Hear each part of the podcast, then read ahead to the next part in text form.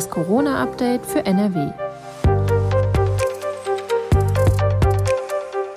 Mit Professor Dittmar und Julia Neikes.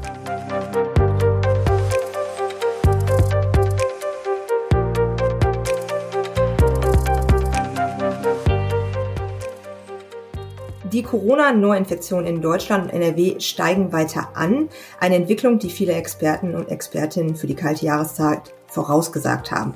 Aktuell diskutiert die Politik sowohl auf Landesebene als auch auf Bundesebene darüber, wie es in den nächsten Wochen weitergehen soll und welche Maßnahmen jetzt nötig sind. Genau darüber wollen wir in dieser Podcast-Folge sprechen und deshalb hallo und herzlich willkommen zu einer weiteren Folge von Das Corona-Update für NRW. Heute ist Dienstag, der 9. November. Mein Name ist Julia Neikes und ich arbeite in der Videoabteilung der Funke Mediengruppe in Essen. Und Professor Ulf Dittmar, Leiter der Virologie am Uniklinikum in Essen, ist zugeschaltet und beantwortet Fragen rund um das Thema Corona. Hallo, Herr Professor Dittmar. Hallo, Frau Neikes. Wir legen auch sofort los. An dieser Stelle nur noch einmal der Hinweis auf unseren Corona-Newsletter mit aktuellen Informationen aus der Region, den die Redaktion täglich verschickt. Bei Interesse finden Sie den Link in der Folgenbeschreibung. Wie eingangs erwähnt, die Politiker und Politikerinnen sprechen und diskutieren in diesen Tagen über Maßnahmen, um das Infektionsgeschehen einzudämmen. Ich würde ein paar dieser Maßnahmen gerne einmal mit Ihnen besprechen. Das Thema kostenlose Bürgertests steht angesichts der steigenden Infektionszahlen im Raum. Der neue NRW-Ministerpräsident Henrik Wüst sprach sich in der Bild am Sonntag in einem Interview für kostenlose Corona-Tests aus. Aber nicht für alle, sondern nur für Geimpfte oder Genesene. Was halten Sie aus wissenschaftlicher, virologischer Sicht von diesem Vorschlag? Ja, wir wissen jetzt ähm, zwei Dinge. Einmal, dass ähm, das Abschaffen der kostenlosen Tests nicht dafür äh, für gesorgt hat, leider nicht, dass sich äh, viel mehr Menschen haben impfen lassen. Diese Hoffnung war leider, ist leider enttäuscht worden. Und ähm, wir wissen als äh, zweites, dass äh, es möglich ist, dass Menschen, die geimpft sind, auch sich infizieren und das Virus übertragen könnten. Ähm, das bedeutet, dass in diesem Falle, wenn diese Menschen mit besonders vulnerablen Personen zu tun haben, weiterhin ein Test ähm, auch bei geimpften Personen sehr sinnvoll sein kann um solche Übertragungen zu verhindern. Also sprich, so, ähm, ja, so ein Vorschlag, so eine Regelung wäre durchaus sinnvoll. Ja, damit ist es sozusagen besonders sinnvoll, sowas wieder ähm, in Altersheimen oder in Krankenhäusern zu implementieren, dass da auch ähm, Personen, die geimpft sind, sich entsprechend testen lassen, um möglichst jedes Risiko auszuschließen ob man jetzt wieder flächendeckend Tests einführen kann für jeden Restaurantbesuch oder jedes private Treffen und das alles vom Staat finanziert wird. Äh, am Ende weiß ich nicht so recht. Man fragt sich auch so ein bisschen, soll es dann wieder wirklich Zertifikate geben aus diesen offiziellen Impfzentren, die dann auch Geimpfte irgendwo vorlegen müssen, um irgendwo reinzukommen? Das ist so die Frage, die ich mir stelle weil Zugang zu sehr günstigen Tests hat eigentlich jeder. Die kann man ja auch beim Drogeriemarkt kaufen. Wenn man für sein privates Umfeld ähm, da auf Nummer sicher gehen will, auch wenn man geimpft ist, dann kann man das ja durchaus schon tun. Und diese Impfzentren waren ja, äh, Entschuldigung, diese Testzentren, ähm, die waren ja da, um vor allem diese offiziellen Zertifikate in der Hand zu halten. Aber wofür sollen die denn sein? Sozusagen auch bei Geimpften zum Beispiel?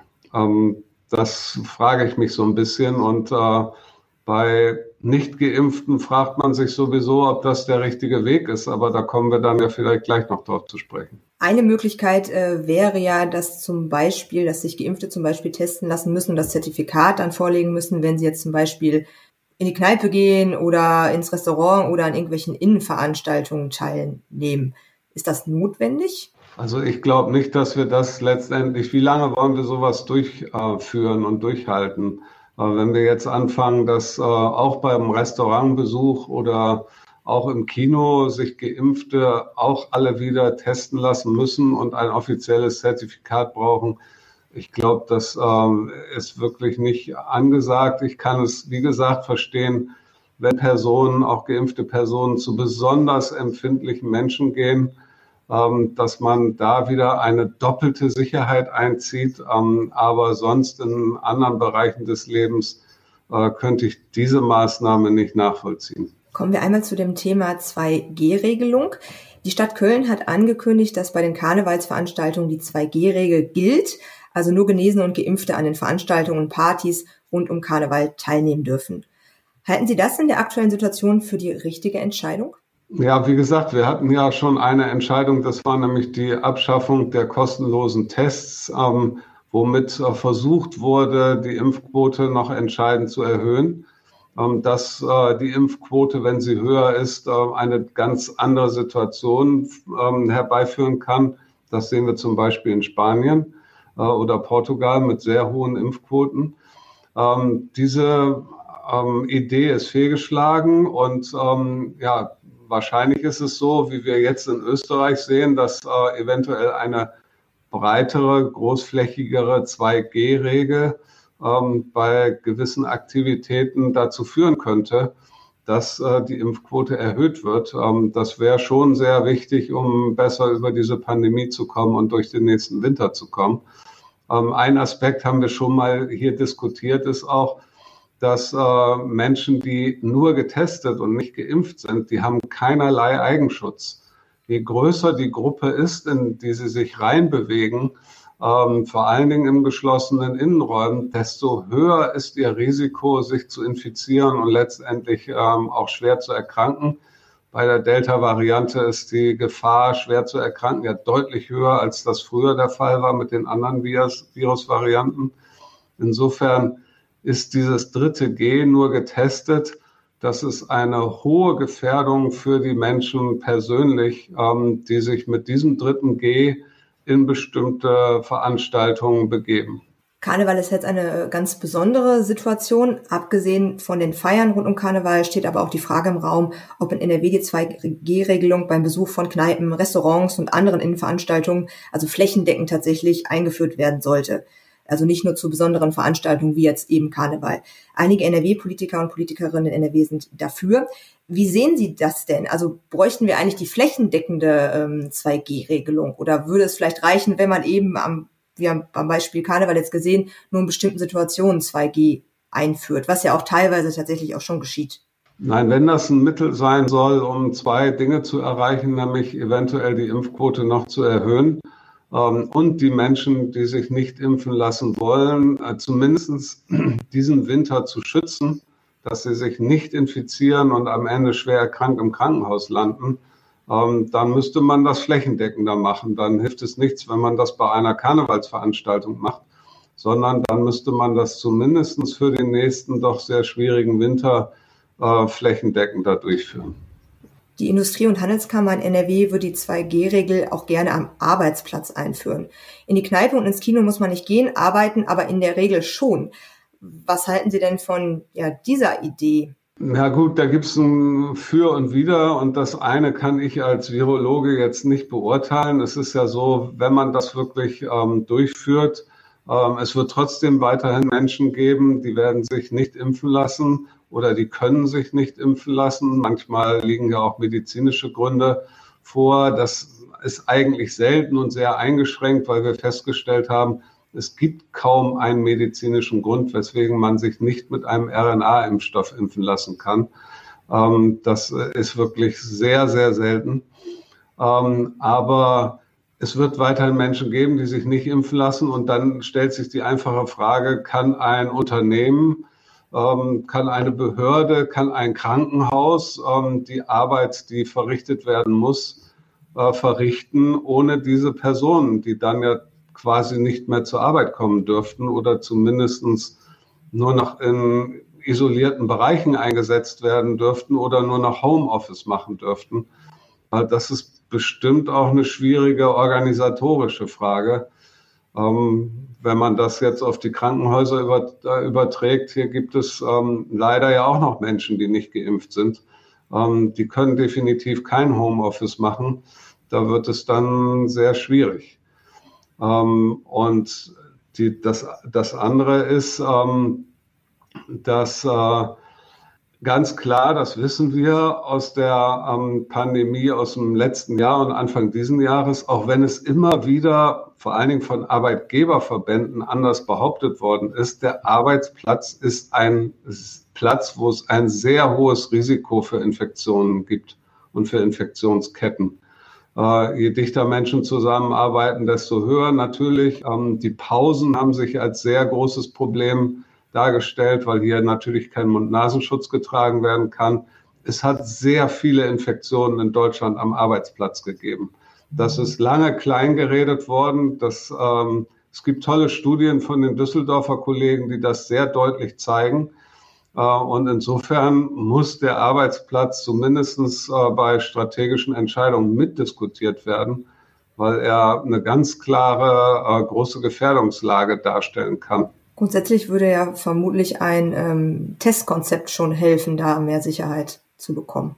Genau, also ein Testkonzept verbessert natürlich äh, zumindest den, den Fremdschutz ähm, da erheblich. Und das sind ähm, ja Länder wie Italien hat das ja schon eingeführt. Ähm, das äh, wäre an der Stelle sicherlich möglich und umsetzbarer, als jetzt ähm, eine Gruppe von Menschen, die nicht geimpft sind, ganz von der Arbeit auszuschließen. Wie das so richtig funktionieren soll, ähm, ist mir in einigen Bereichen zumindest nicht ganz klar. Kommen wir einmal zum Thema Mund-Nasenschutz. Sie hatten im Rahmen dieses Interviews schon gesagt, der Mund-Nasenschutz ist und bleibt in einigen Situationen in den nächsten Wochen und Monaten wichtig. In Bayern ist sogar die FFP2-Maske in Innenräumen wieder Pflicht. Das war auch vorher schon mal der Fall. Macht es aktuell aus Ihrer Sicht einen entscheidenden Unterschied, ob man eine einfache OP-Maske trägt oder eine FFP2-Maske? Oder auch anders gefragt, ist das eine Regelung, die sich auch für NRW oder die Sie sich auch für NRW wünschen würden? Es, äh, mir, mir fällt äh, schon allein sozusagen dieses politische Hin und Her schwer, dass äh, Bayern erst äh, den Mund-Nasenschutz in den Schulen abschafft und jetzt äh, machen sie eine Regel in Innenräumen nur noch FFP2-Maske. Das ist irgendwie relativ äh, sprunghaft und inkonsequent. Ähm, es ist so, dass sicherlich die FFP2-Maske, wenn sie richtig getragen wird, und das ist nicht so ganz so einfach bei der FFP2-Maske, äh, jeder kann das mal ausprobieren, der Brillenträger ist. Wenn man eine FFP2-Maske aufsetzt und die Brille beschlägt, dann ist sie nicht richtig dicht. Äh, und das ist sehr schwer, das hinzukriegen, dass die Brille nicht beschlägt, wenn man äh, durch die Maske ein- und ausatmet. Ähm, und wir wissen, dass der Unterschied im Schutze zwischen FFP2-Maske und der chirurgischen Maske ungefähr bei fünf bis zehn Prozent liegen. Also Schutz bei der normalen chirurgischen Maske vor Infektion liegt so um 80, 85 Prozent, bei der FFP2-Maske um bei 95 Prozent. Der Unterschied ist also nicht riesengroß und ähm, die, der normale Mund-Nasenschutz, die chirurgische Maske ist eben viel einfacher anzuwenden, kann viel länger getragen werden, ohne dass man große Einschränkungen hat, ähm, wirklich beim Atmen. Ähm, und insofern weiß ich nicht, ob das die richtige Maßnahme ist. Ähm, ich glaube, das führt eher dazu, dass Menschen die FFP2-Maske dann nicht richtig tragen oder sie ähm, komplett ablehnen, weil es doch eine erhebliche Einschränkung darstellt, ähm, eine FFP2-Maske zu tragen. Ich hatte es zu Beginn des Interviews schon gesagt, die Infektionszahlen steigen weiter an. Könnten Sie für uns bitte einmal das aktuelle Infektionsgeschehen in Deutschland und vor allen Dingen äh, mit Blick auf NRW bewerten und einschätzen? Ja, wir haben ähm, steigende Inzidenzwerte, also Infektionen, Neuinfektionen pro ähm, 100.000 Einwohner wird das ja immer gerechnet. Wir haben ein sehr unterschiedliches Infektionsgeschehen in ganz Deutschland ähm, mit ähm, Bundesländern, die noch äh, Inzidenzen von unter 100 haben und dann Bundesländern, die so ähm, zwischen 100 und 200 liegen und dann aber auch Bundesländer und vor allen Dingen Kreise und ähm, Landkreise, die weit über 500 liegen inzwischen. Ähm, also ein sehr uneinheitliches Infektionsgeschehen, auch assoziiert ganz eindeutig mit der Impfquote in einer je jeweiligen Region. Je höher die Impfquote, desto niedriger die Inzidenzen noch äh, und umgekehrt. Ähm, was man jetzt eben sieht, ist, dass ähm, wenn wir jetzt auch das medizinische Problem Covid-19 betrachten, dass äh, Inzidenzen, die ohne Impfung äh, schon sehr bedrohlich waren, weil sie eine sehr bedrohliche Lage im Krankenhaus äh, verursacht haben, dass die durchaus noch tolerabel sind und nicht zu ähm, ganz großen Katastrophen in den Kliniken schon führen. Inzidenzen um die 100 oder auch zwischen 100 und 200 äh, führen dazu, dass es zwar Covid-19-Patienten zu betreuen gibt in den Krankenhäusern, wir aber noch nicht von Auslastung, Überlastung oder sonst etwas sprechen müssen. Ähm, wir sehen jetzt aber in Regionen in Bayern, Thüringen, Sachsen, dass äh, Inzidenzwerte über 500 tatsächlich wieder bedeuten, dass Kliniken voll, vollkommen überlastet sind. Äh, und im, aus dem bayerischen Süden zum Beispiel werden die Intensivpatienten in den bayerischen Norden verlegt, inzwischen 400 Kilometer entfernt, ähm, weil die Kapazitäten im bayerischen Süden äh, schon wieder völlig ausgelastet sind. Das heißt, wir haben ein sehr uneinheitliches äh, Infektionsgeschehen in Deutschland, ähm, was an die Impfquoten gekoppelt ist mit einer ähm, schon wieder erheblichen medizinischen Belastung äh, in den Gebieten, wo die Inzidenzen besonders hoch sind. Ähm, und wir hoffen und ich gehe auch davon aus, dass die Inzidenzwerte in Deutschland nicht unendlich steigen können. Äh, vor allen Dingen in den Regionen, wo die Impfquote relativ gut ist, werden wir keine Inzidenzen von 1000 und darüber ähm, erleben, wie wir es ja leider auch in anderen europäischen Ländern zum Beispiel ähm, erleben, wo ja Werte von deutlich über 1000 inzwischen erreicht sind. Ähm, das haben wir übrigens alles dem Delta-Virus zu ver verdanken, in Anführungsstrichen. Ähm, denn die Infektiosität dieses Virus ist so viel höher als das äh, ursprüngliche Virus. Der R-Wert hat sich fast verdoppelt, die Reproduktionsrate. Ähm, und solche hohen Inzidenzen können eben, wenn viele Menschen nicht geimpft sind, durch das äh, Delta-Virus zustande kommen wenn letztendlich irgendwann viele Menschen geimpft sind, beziehungsweise einige dann auch genesen, weil sie äh, sich infiziert haben, dann äh, kann sich das Virus nicht, Virus nicht mehr so gut ausbreiten oder irgendwann sogar vielleicht kaum noch ausbreiten. Rechnen Sie schon zeitnah damit, dass die Zahlen stagnieren und vielleicht sogar wieder rückläufig sind? Ja, das äh, ist sozusagen dann eine, ein natürlicher Deckel, ähm, eine Herdenimmunität, die ähm, zumindest regional dann greift und die durch Impfung plus Genesung, ähm, also Infektion ausgelöst wird. Ähm, und ich denke, dass wir sowas ähm, sehen werden in diesem Winter. Und zwar immer wieder in so Wellen, vermute ich. Ähm, dass es kein ganz einheitliches Infektionsbild, eine Welle, die nur nach oben geht und dann nur nach unten geht, äh, sehen werden, sondern wahrscheinlich wird das diesen Winter komplexer werden, sehr regional, je nachdem, wie viele Menschen schon Antikörper haben in einer Region. Ähm, es sind aber noch, darüber müssen wir uns im Klaren sein, ähm, wir wissen ja nicht hundertprozentig, wie die Zahl von Menschen ist in Deutschland, die nicht geimpft sind und auch nicht genesen sind, aber das werden schon noch einige Millionen sein.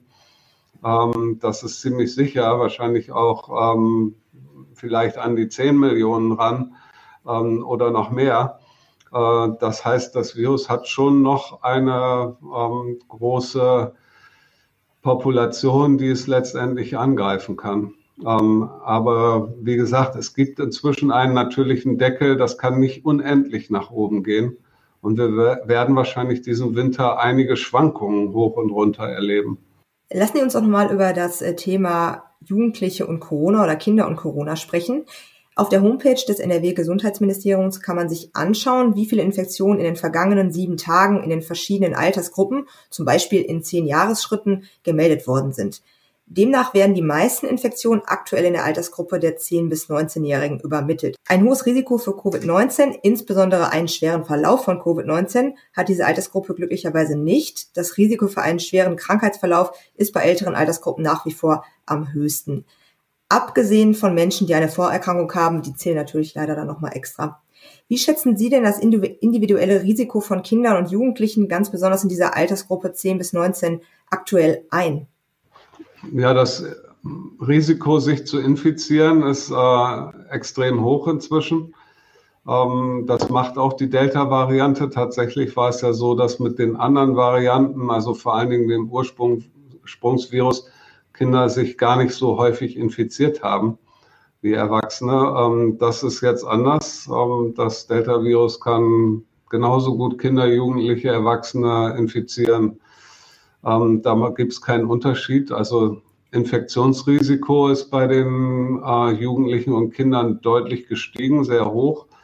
Aber zum Glück ist es weiterhin so, und das ist das große Glück in diesem ganzen Kummer der Pandemie, dass äh, Kinder weiterhin sehr selten erkranken, äh, wenn sie nicht ähm, Vorerkrankungen haben, die wir auch bei den Erwachsenen kennen, die dann immer ein Problem machen bei der Infektion. Wir haben weiterhin, glaube ich, nur einen einzigen kleinen Patienten hier bei uns am Uniklinikum mit Covid-19. Und äh, wir haben wirklich sehr, sehr wenige Fälle gehabt, trotz dieser hohen Infektionszahlen. Und ähm, wie gesagt, das, darüber sollten wir alle froh und glücklich sein, dass die Kinder hier krankheitsmäßig weniger betroffen sind. Was immer noch diskutiert wird, ist, ob es bei Kindern ähm, sowas gibt wie Long-Covid. Bei Jugendlichen scheint das so zu sein. Also je älter Menschen werden, desto klarer sind die ähm, Hinweise, dass es Long-Covid-Erkrankungen gibt. Ob es die bei Kindern wirklich gibt oder nicht, ist immer noch nicht geklärt. Verschiedene Studien widersprechen sich da. Wir wissen, dass Kinder sehr stark beeinflusst waren von dem Lockdown und ähm, wahrscheinlich viel mehr beeinflusst als von irgendwelchen Phänomenen, die das Virus ausgelöst hat.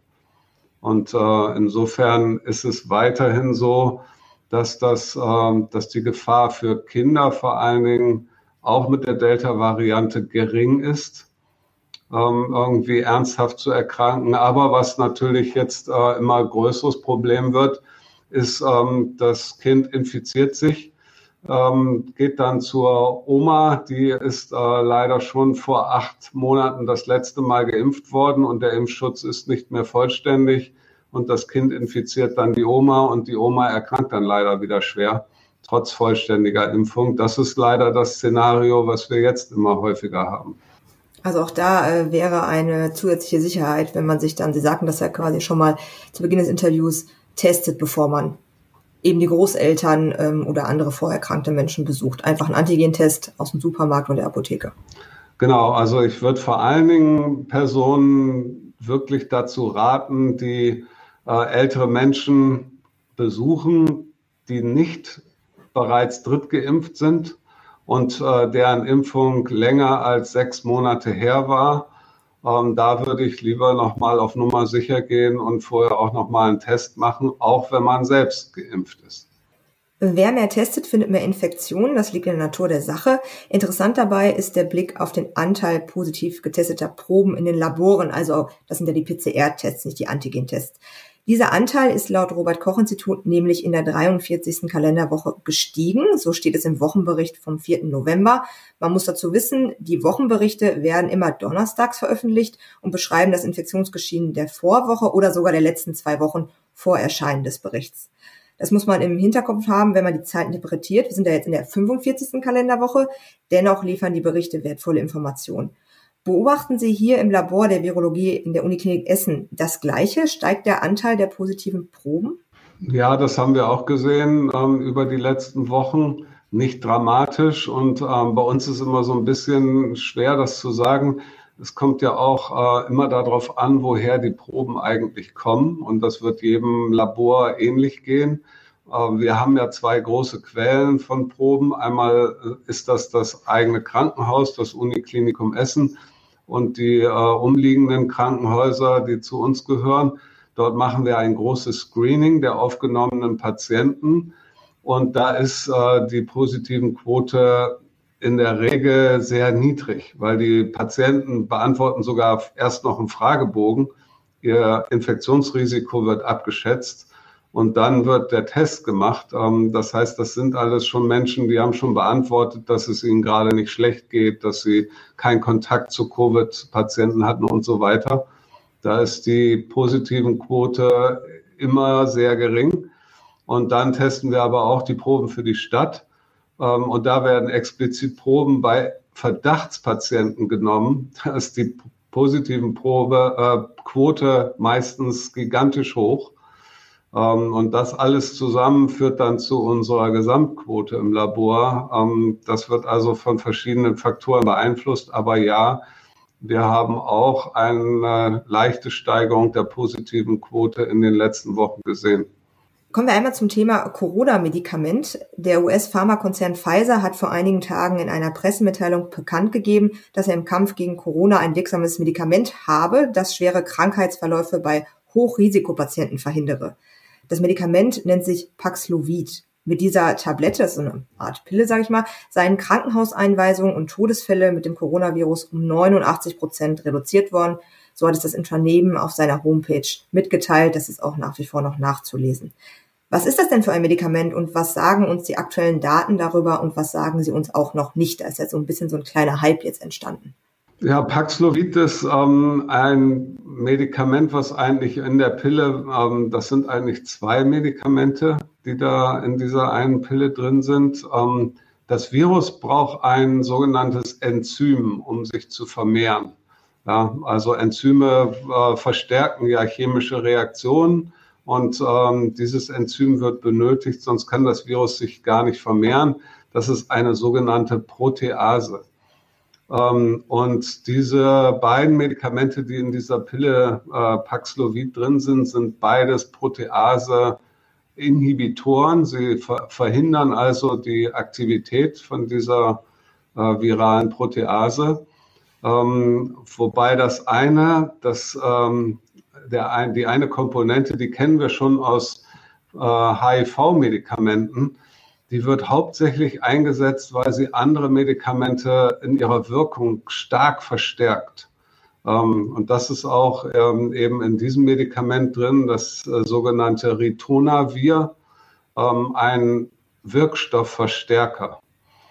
Und diese beiden Medikamente zusammen führen dann eben dazu, dass äh, diese virale Protease nicht mehr aktiv ist und das Virus kann sich nicht mehr vermehren. Und äh, die Studie zeigt nun, dass äh, wenn man das Medikament innerhalb der ersten drei Tage, nachdem man Covid-19-Symptome hatte, also sehr früh, und das ist äh, wahrscheinlich sozusagen bei allen Medikamenten, die im Moment entwickelt werden, ist die Anwendung immer sehr früh.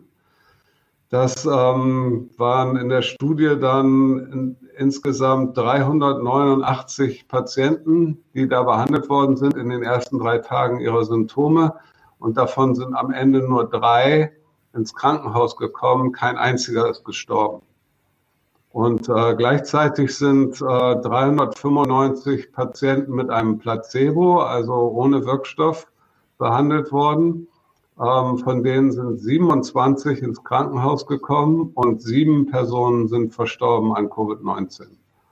Ähm, diese Daten führen dazu, dass ähm, jetzt eben dieser äh, hohe Grad an äh, Effektivität hier festgemacht wird. Tatsächlich wirkt das Medikament auch noch ähnlich gut, wenn man äh, bis zum fünften Tag nach, der, nach den ersten Symptomen wartet.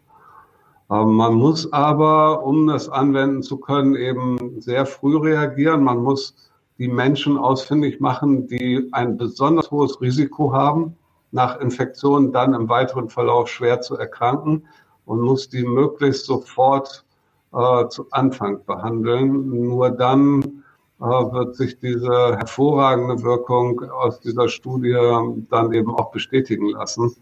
Das ist leider das Problem bei allen Medikamenten, die wir bisher in den Händen halten. Sie müssen zu einem Zeitpunkt gegeben werden, wo die Person eigentlich noch nicht schwer erkrankt ist. Da haben die Personen vielleicht Husten, vielleicht Fieber, vielleicht auch schon so ein bisschen die ersten Atembeschwerden, dass sie sagen, ich kriege äh, schlecht Luft.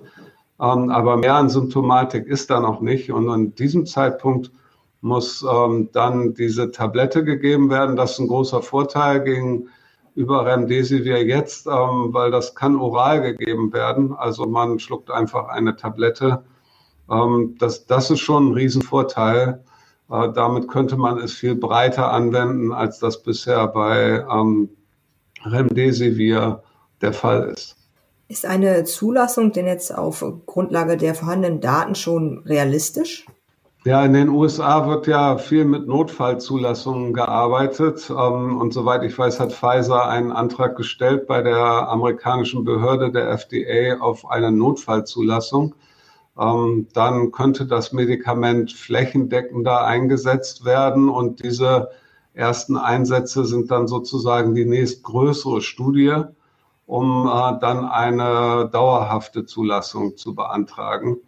Das bedeutet dieses Verfahren, dass äh, es eventuell in den USA relativ zeitnah zu einer Zulassung oder ersten Anwendung kommen könnte. Ähm, die Frage ist dann, wie schnell könnten wir auch in Europa von einem solchen Medikament profitieren? Das ist nicht ganz unklar. Dazu, äh, nicht ganz klar. Dazu bräuchten wir ja eine Zulassung hier durch die EMA. Ähm, und wir bräuchten auch äh, sozusagen die Zusage durch Pfizer, dass wir wirklich auch hier nach Europa beliefert würden. Pfizer selbst spricht äh, von einem Game Changer im Hinblick auf das Medikament. Wie wichtig wäre ein solches Medikament denn in der aktuellen Pandemiephase? Also würde das tatsächlich einen großen Unterschied machen, wenn wir solch ein Medikament jetzt schon hätten oder bald hätten? Ja, das ist so ein bisschen schwierig zu sagen. Wir bräuchten halt die entsprechenden Strukturen, um Menschen sehr frühzeitig, ähm, wenn sie zumindest Risikopatienten sind, äh, mit diesem Medikament zu behandeln, wenn wir wissen, sie haben sich infiziert. Ähm, Im Moment ist das ja so bei uns im Krankenhaussetting zum Beispiel. Wir kriegen sehr viele Patienten, denen es schon sehr schlecht geht. Ähm, und da hilft dieses Medikament nicht mehr. Das ist dann zu spät. Das heißt, äh, für diese Patienten, die wir viel sehen hier, macht es gar keinen Unterschied, bringt es keine Verbesserung. Äh, wir müssten an den Stellen, wo die Menschen erstmals mit Symptomen zum Arzt gehen, also beim Hausarzt, vielleicht bei den Notaufnahmen in den Krankenhäusern, da müsste sehr schnell dieses Medikament eingesetzt werden dann könnte es tatsächlich einen riesen Unterschied machen, weil dann gar nicht mehr so viele Menschen letztendlich schwere äh, Covid-19 entwickeln. Aber wenn ich das jetzt richtig verstanden habe, in Europa könnten wir oder können wir auf gar keinen Fall in diesem Jahr noch damit rechnen, wenn eher nächstes Jahr im Laufe des ersten Halbjahres vielleicht. Ja, das, ich kann mir nicht vorstellen, dass das in diesem Jahr noch funktionieren würde. Also selbst wenn die EMA sich jetzt extrem beeilt, dass ähm, können sie. Das haben wir bei den Impfstoffen gesehen. Ähm, aber ich glaube nicht, dass äh, Pfizer schon extrem viel von diesem Medikament produziert hat, ähm, so dass es dieses Medikament weltweit anbieten kann. Ähm, wir haben das bei Remdesivir gesehen. Auch das kam ja aus den USA. Da haben wir zu Anfang verschwindend geringe Mengen erhalten aus den USA, bis dann die Produktion langsam gesteigert wurde. Das hat sich aber über Wochen hingezogen. Insofern kann ich mir nicht richtig vorstellen, dass wir in Europa wirklich in diesem Jahr schon groß davon profitieren können. Pfizer hat gemeinsam mit BioNTech einen Impfstoff entwickelt, der uns vermutlich allen bekannt ist. Ist die Entwicklung von Medikamenten schwieriger als die eines Impfstoffs? Eigentlich ist äh, genau das Umgekehrte der Fall. Normalerweise ähm, kann man Medikamente schneller entwickeln als Impfstoffe ähm, weil es ja darum geht, kranke Personen zu behandeln.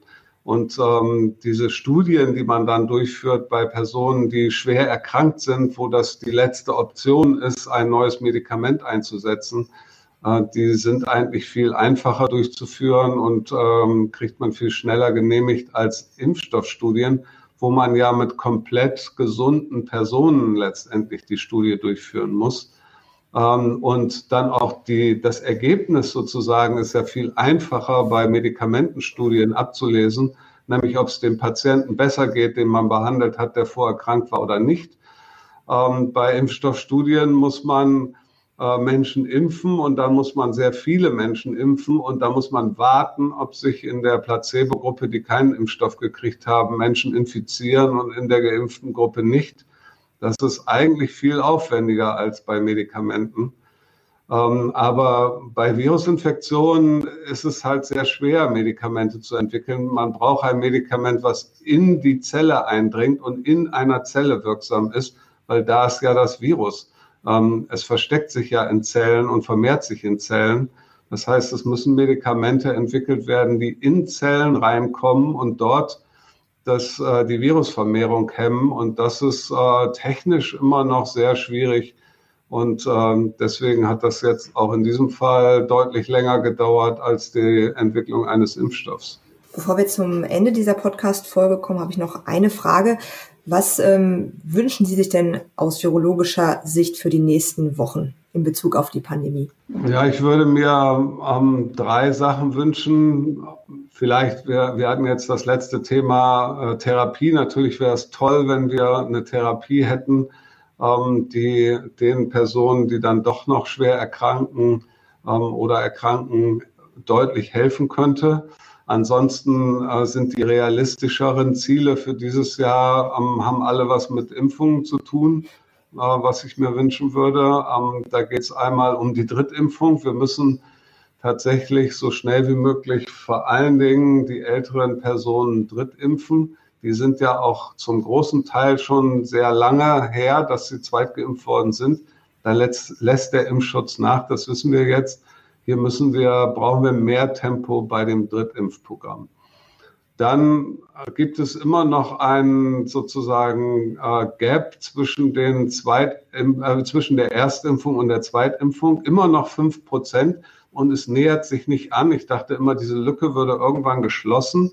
Wenn es kaum noch Erstimpfungen gibt, dann müssten ja die Zweitimpfungen dann irgendwann äh, aufholen und diese fünf Prozent Lücke dürfte nicht mehr da sein, aber es passiert nicht. Ähm, offensichtlich gibt es Menschen, die realisieren nicht, dass sie sich zweitimpfen lassen müssen, um einen vernünftigen Impfschutz zu haben. Und leider sehen wir Menschen auf der Intensivstation hier, die nur eine Impfung durchgeführt haben. Die schützt nicht gegen Delta. Äh, insofern ist das nochmal eine wichtige Nachricht. Und da ist bisher überhaupt gar nicht drüber gesprochen werden. Politisch wird da nicht drüber gesprochen über diese 5% äh, Differenz zwischen einer und zwei Impfungen. Ähm, ja, und dann das Dritte, ich weiß nicht, ob das noch realistisch ist, vielleicht äh, kriegen wir ja noch Skeptiker dazu, sich doch noch für diesen Winter, der sonst echt noch wieder hart werden könnte, äh, impfen zu lassen. Ähm, und vielleicht der, der letzte Wunsch, das waren jetzt eigentlich schon drei, ist, dass wir äh, auf jeden Fall in diesem Winter noch verstärkt den Mund-Nasenschutz einsetzen, weil ist tatsächlich so, dass wir viele Sachen mit dem Mund-Nasenschutz machen können, ähm, ohne Lockdown, ohne zu Hause bleiben zu müssen. Ähm, wir können damit rausgehen, wir können damit einkaufen gehen, wir können damit viele Sachen machen. Ähm, und er schützt hervorragend gegen die Infektion und äh, Ausbreitung des Virus. Das wäre gut, wenn das noch alle befolgen würden weil dann würden wir deutlich besser über diesen Winter kommen. Also ich halte fest, äh, praktische Tipps, sage ich mal, oder Hinweise, besser gesagt, auf jeden Fall den Mund-Nasenschutz tragen, im Zweifel auch lieber einmal mehr als einmal weniger. Und wenn man sich dann doch mit älteren Personen oder vorerkrankten Personen, mit Risikopersonen trifft, dann lieber einmal einen Antigentest mehr vorher machen als weniger. Genau, an der Stelle lieber einmal mehr testen und den Aufwand durchführen. Jeder kann solche Tests inzwischen kriegen als äh, zu wenig. Ja. Okay, dann äh, bedanke ich mich an dieser Stelle für die Information und das Gespräch. Dankeschön. Ja, sehr gerne. Wenn Sie Fragen rund um das Thema Corona haben, dann senden Sie uns doch gerne eine Nachricht an coronafragen.funkemedien.de. Wir sind dann nächste Woche Freitag mit einer neuen Podcast-Folge von das Corona-Update für NRW wieder für Sie da. Und bis dahin wünsche ich Ihnen eine gute Zeit. Tschüss. Ein Podcast der WAZ, WP, NRZ und WR.